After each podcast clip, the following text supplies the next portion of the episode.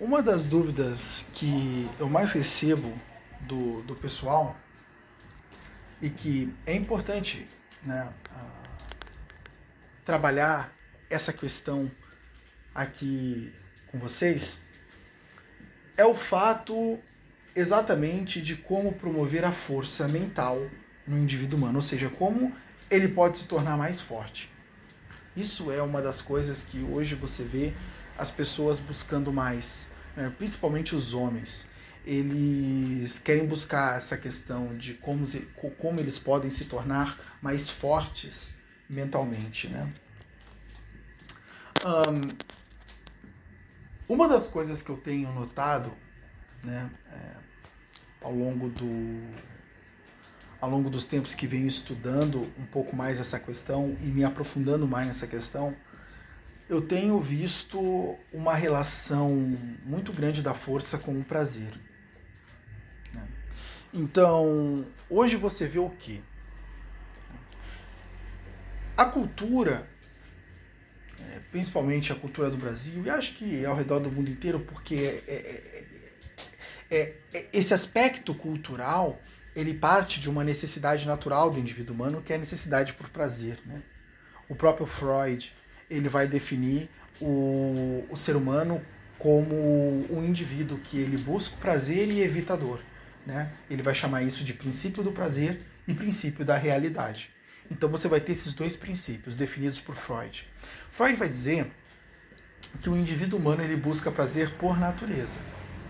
Ele busca prazer por natureza. Ele vai buscar satisfação, realização dos seus desejos e isso será sempre a causa eficiente e a causa final do, das ações humanas, né? Ou seja, é, o, o, o nascimento da ação ele visa atingir exatamente um objetivo. E esse objetivo é a busca pelo prazer. Então, o indivíduo ele vai sempre buscar pelo prazer, né? Só que vai acontecer que esse indivíduo ele vai se chocar numa rocha. E o nome dessa rocha é realidade. Então aí vai entrar o princípio da realidade, aonde esse indivíduo na busca pelo prazer, ele muitas vezes pode ter uma determinada frustração. Quando, por exemplo, o indivíduo ele está buscando sexo, mas em um determinado momento ele é rejeitado é, pela parceira em potencial que ele via.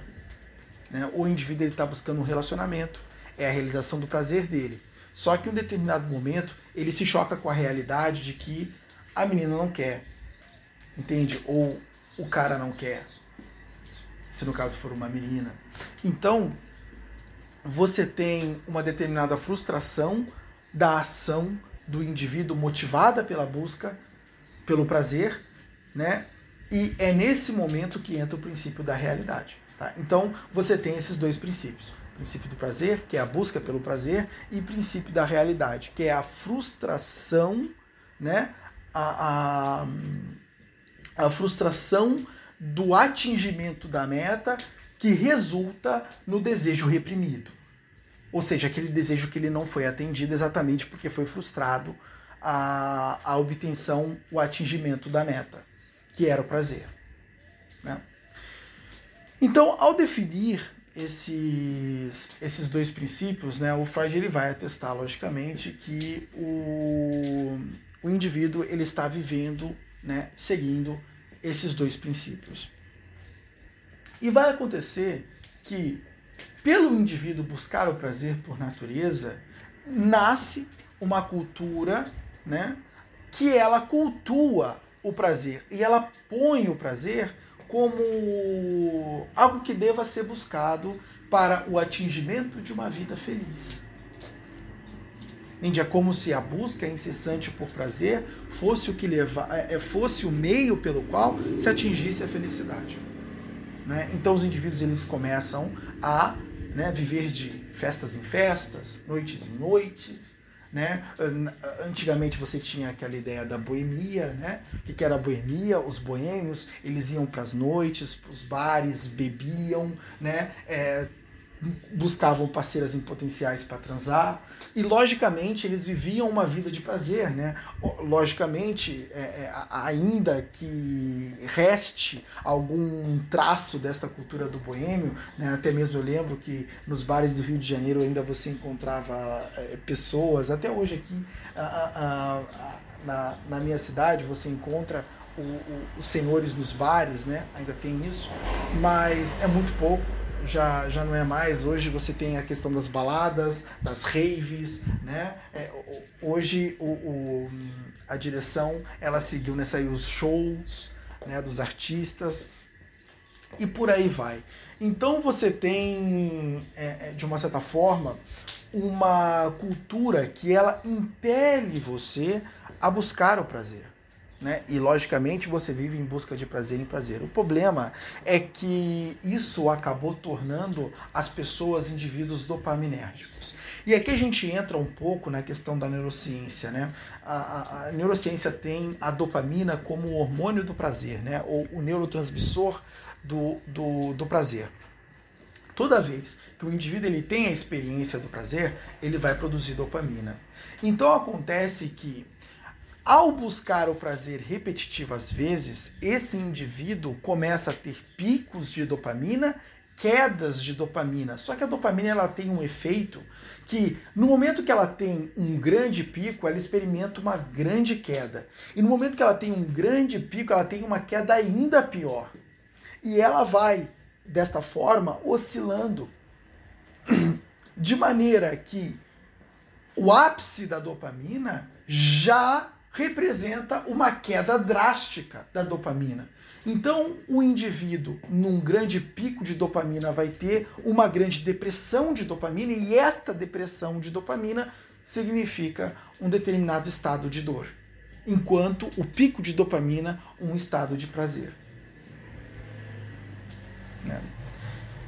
Então, essa deseducação da dopamina, é lógico que, por exemplo, ah, não é porque o indivíduo ele foi lá, transou, que depois ele vai se sentir extremamente triste, né? Ou seja, não são todos os picos de dopamina também que representam uma grande queda, né? Mas acontece que à medida que vá ocorrendo com frequência esses picos de dopamina sem uma determinada contenção da dopamina, um nivelamento da dopamina, ou seja, de modo que ela não tenha um grande pico, mas ela se mantenha um pouco próximo à linha de base, aí sim, tá? Aí sim você tem uma dopamina, um, um, um ritmo dopaminérgico saudável né? Ou seja, você tem uma dopamina que ela às vezes dá pico, claro, mas ela também se mantém na linha de base. O problema é quando você tem uma dopamina que está em pico constantemente. Quando você pega, por exemplo, um indivíduo que faz uso de drogas, você tem um indivíduo que ele está nesse dentro desse parâmetro. Ou seja, ele consome drogas e ele tem em determinados momentos, é, quando ele consome essa droga, picos de dopamina e quedas abruptas de dopamina. E isso, logicamente, faz muito mal para ele. Não é? Então este indivíduo, ele passa a ser um indivíduo dopaminérgico. E estes indivíduos dopaminérgicos, eles estão geralmente, geralmente associados à fraqueza. Ou seja, são indivíduos que são procrastinadores, porque não conseguem ser disciplinados, são indivíduos que eles são fracos mentalmente, com dificuldades de resistir às intempéries da vida, ou seja, indivíduos que não têm valores como resiliência e fortaleza. Então, quando você pega esses indivíduos, você vê que tem uma relação brutal com o fato deles serem dopaminérgicos, ou seja, eles estarem experimentando os picos, picos muito grandes de dopamina sem um momento na linha de base, e ao mesmo tempo né, você vê que isso está associado com a fraqueza. Então, seguindo uma lógica bem simples, né, se o dopaminérgico está associado à fraqueza, o que estaria associado à força? Logicamente, aquele que tem os níveis de dopamina equilibrados. É por isso que hoje né, você está vendo um crescimento, tenho certeza que você está vendo, um crescimento de vídeos e materiais falando sobre o que? Jejum de dopamina. Por que jejum de dopamina? Você sabe por que jejum de dopamina? O que é o jejum de dopamina? O jejum de dopamina é exatamente promover esse efeito de trazer a dopamina para os níveis de base. Quando ela está eventualmente recebendo picos, ela está eventualmente recebendo o quê? Quedas. Essas quedas elas são prejudiciais para o indivíduo. O jejum de dopamina consiste em eliminar esses elementos que promovem o pico de dopaminérgico, como drogas, né? como é, é, cigarros, fumos, né? a própria nicotina ela tem esse efeito também. Né? Então, o indivíduo, é, é o álcool, né? O álcool também tem esse efeito. Então o indivíduo ele está em busca de eliminar esses elementos que promovem uma dopamina e que geram um grande prazer para o indivíduo, para que ele possa restaurar os níveis de dopamina, mantendo eles na linha de base. Isso é o jejum de dopamina, gente. Tem gente que às vezes é, é, é, Algumas pessoas fazem uma confusão muito grande né, acerca dessa, desses termos. Eu gosto muito de simplificar tudo. Né? Eu acho que também é por isso que as pessoas às vezes gostam de ouvir as minhas explicações, porque eu simplifico o máximo para elas, mas isso já é parte de mim, eu busco simplificar as coisas para mim, eu acho que é por isso que eu acabo, por tabela, simplificando as coisas para os outros, mas entender a questão da do jejum de dopamina é isso. É você começar a eliminar o, os elementos que causam picos, picos dopaminérgicos, ou seja, aqueles elementos que você sente claramente que te dá prazer. Só que isso é de uma dificuldade muito grande, porque às vezes os indivíduos eles estão habituados a esses elementos. Eles estão habituados. E logicamente é difícil de você eliminar esses elementos que eles fazem parte, que eles fazem parte frequente da sua rotina. Entende? Muitas vezes esses elementos é, são especiais para você porque eles aliviam a carga da sua rotina. Não é? Um indivíduo, por exemplo, que tem um dia estressante de trabalho e chega em casa e pode, de uma certa forma, ter a possibilidade de reservar um tempo para assistir pornografia, Ora, ele pode nunca mais parar com isso. Enquanto ele tiver aquele trabalho estressante que gera aquela carga de estresse nele e que, enquanto a pornografia ao mesmo tempo aliviar essa carga, ele vai seguir executando essa ação. Eu tenho um trabalho estressante, eu tenho uma vida estressante, mas a pornografia, ela, em determinado momento, ela me faz transcender isso. Né? É, é um momento em que eu tenho um momento de prazer. É, o, o mesmo ocorre com fumo. Se você for analisar, muitos dos vícios que nós temos é exatamente meios que nós recorremos para nos um, para nos libertar destes momentos de picos, quer dizer, de quedas, de depressão, de dopamina. É, é, é natural no indivíduo humano que a dor ela incentive a busca pelo prazer. A dor ela intensifica a busca pelo prazer. Ou seja, o princípio da realidade intensifica o princípio do prazer. né? Porque basicamente o Freud ele vai partir também dentro do princípio da realidade é, da razão meio que similar ao Schopenhauer, né? Schopenhauer dizia que viver é sofrer, né? E hum, o, o, o Freud ele vai partir também dessa ideia de que viver de que viver é sofrer, né? Eu não sei se Freud abarca isso de fato de Schopenhauer, tá?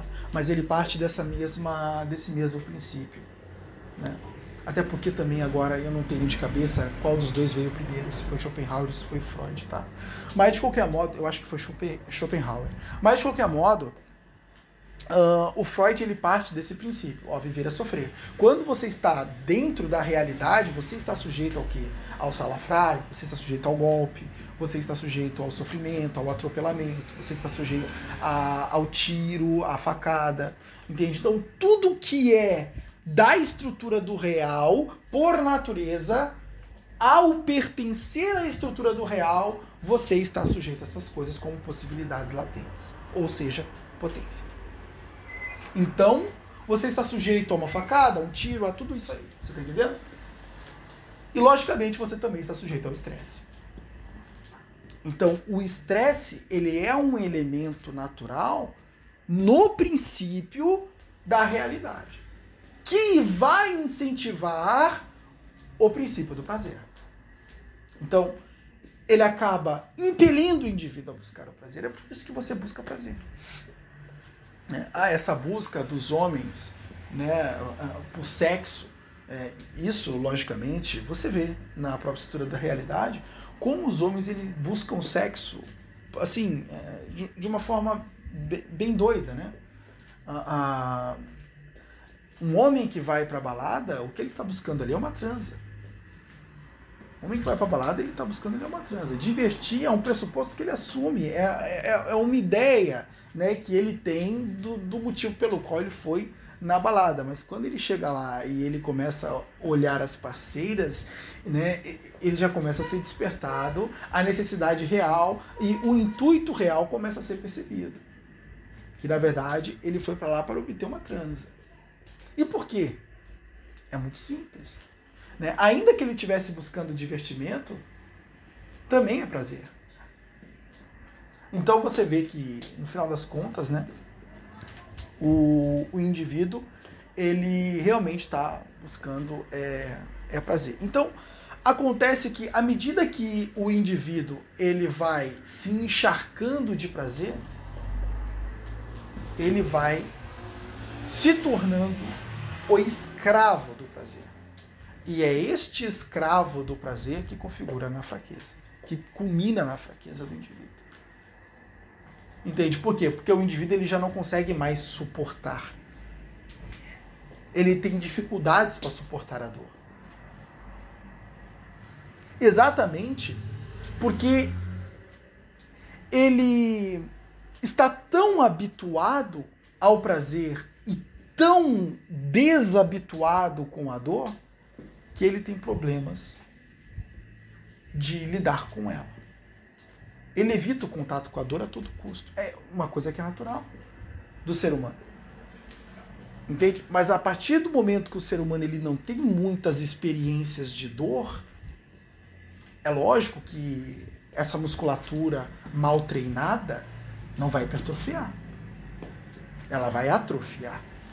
Então o indivíduo ele já não vai ter mais contato, ele não vai ter mais resistência também. Não é?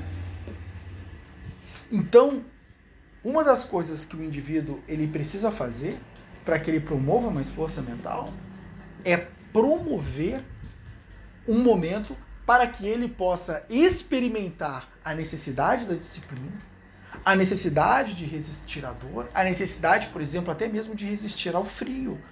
Isso é porque resistir ao frio é resistir à dor. Na verdade, claro, tudo se resume a resistir à dor. Mas quando você pega a, a, a só que detalhando as experiências de dor que você pode sentir, vai te dar mais ideias de coisas que você pode fazer. Como, por exemplo, a atividade física. Ah, eu conheço pessoas que elas não conseguem executar atividade física. Não consegue. Ir à academia é um sofrimento absoluto. Entende? Realizar uma corrida é um sofrimento absoluto. Eu conheço pessoas que não conseguem acordar cedo. Acordar cedo é um sofrimento absoluto. Entende? É, tem pessoas que não conseguem. É... Ah, deixa eu ver outras coisas aqui. Por exemplo, tomar banho gelado. Tomar banho gelado é um sofrimento absoluto. E aí eu te pergunto, por que as pessoas não conseguem realizar essas ações? Porque, por natureza, eles fogem da dor. E eles não estão habituados a essas situações dolorosas. Eu lembro de ver um vídeo do Sebum, aquele fisiculturista, né, que basicamente ele é, é, tem vários títulos do Mr. Olímpia. Eu não sou muito fã de fisiculturismo, não, mas eu já andei olhando algumas coisas e eu conheci esse cara, o, o Sebum. Embora eu goste muito de musculação, eu não sou é, é muito ligado a, ao fisiculturismo assim. Né? Um, eu me atenho só àquilo que importa para mim. Mas, de qualquer modo, é, ali eu vi uma coisa bem interessante. Né? O, o Sebum, toda vez que ele termina os treinos, e são treinos bem pesados, são treinos bastante exaustivos, ele se lança numa banheira cheia de gelo. Ele se lança numa banheira cheia de gelo. Um dia ali ele fica para recuperar a musculatura, né? Não é à toa que quando você incha alguma parte do seu corpo, você põe gelo, né? Por quê? Porque o gelo, ele de uma certa forma, é, atua como um, um desinflamador, né?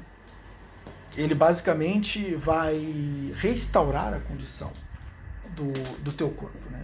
Tirar de inchado para desinchado e normalizar a situação. Né? Então, um, o gelo ele acaba sendo um efeito, ele acaba gerando um efeito relaxante. Eu não sei dizer assim por mínimos detalhes como o gelo atua nessa situação, inclusive depois eu vou até fazer uma pesquisa disso aí, mas porque eu quero saber com detalhes. Eu gosto de saber as coisas com detalhes e profundidade. Mas é, é, o gelo ele acaba relaxando a, a fibra muscular, né? Total, total, de modo que ele reconstrói ela. Então o gelo ele, ele coopera para a hipertrofia e ao mesmo tempo ele coopera para a recuperação da fadiga muscular. Então isso acaba sendo excepcional pro cara. Por quê? Porque o cara ele se destrói num dia e no outro ele tá pronto para a próxima, você tá entendendo? Diferente do cara que não faz isso. O cara que não faz isso, ele vai ter que levar ali três ou quatro dias de recuperação. Mas esse cara entrando na banheira de gelo no outro dia, ele tá pronto para mais. Isso é incrível, né? Pô, não é à toa que o cara ganha, ganha aquilo lá várias vezes, né? O tal do Mr. Olímpia. Ele ganha aquilo lá várias vezes, o tal do segundo. Mas, por que ele ganha? Tá explicado. tá explicado por que ele ganha. A, capacidade do cara de resistir à dor é elevadíssima. Mas será que isso caiu do céu? Lhe foi dado uma capacidade sobre-humana de resistência da dor? Será que ele é um ser doente que contraria o princípio de Freud de que os seres humanos fogem da dor? Ele, ele é uma anomalia? Não. Ele simplesmente é, se adaptou né, a, a essa condição, a essa situação. Então, eu percebendo essas coisas, eu vi que de fato a questão da, da força e da fraqueza ela está atrelada com a busca pelo prazer, a dopamina, né? e a ausência da, da experiência da dor. Então, experimentar a dor, ela é primordial. Né? Inclusive tem um filósofo, um filósofo chinês chamado Confúcio. Ele vai escrever Anacletos, né?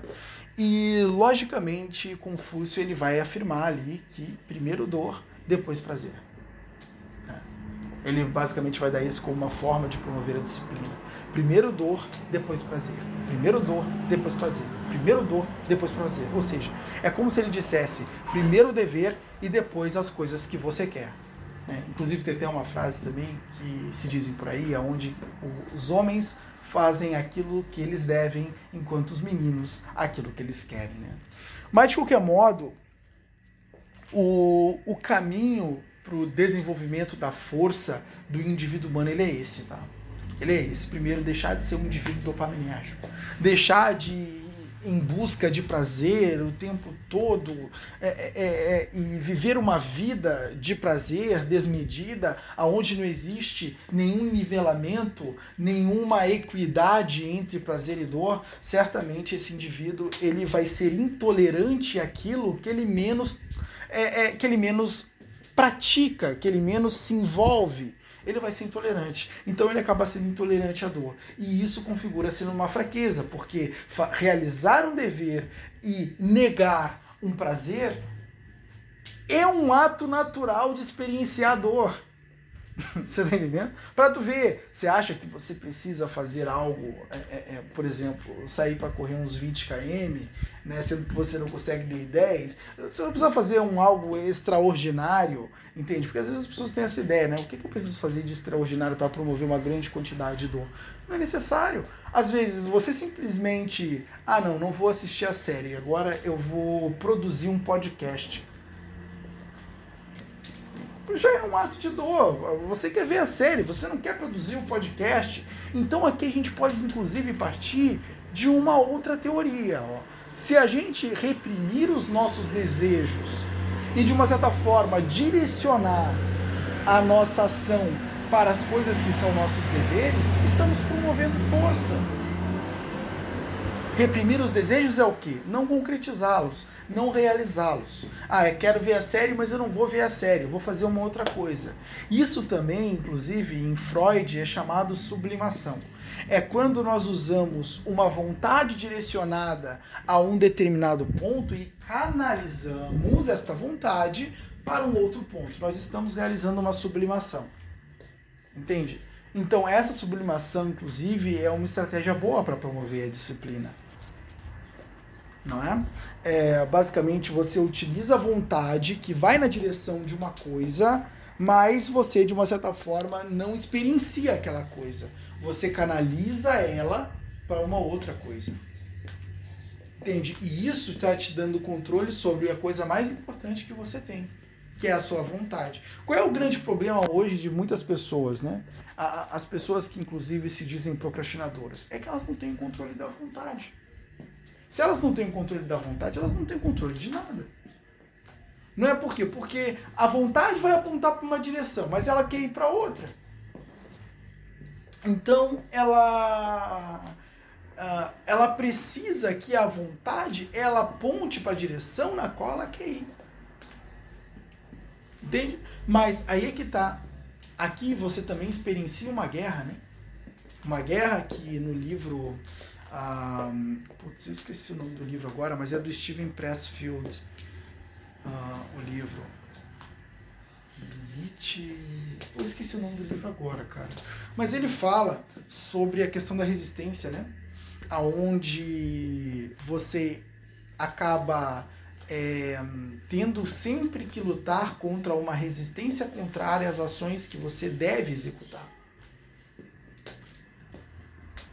O Steven Pressfield ele fala e ele tem uma teoria até que bem bem legal uh, acerca uh, de, de como parar de procrastinar né? Ele fala muito bem da relação é, é, bem ele fala bem detalhadamente do que acontece no, no momento em que o indivíduo ele tende a se tornar um procrastinador. Isso é bem legal também.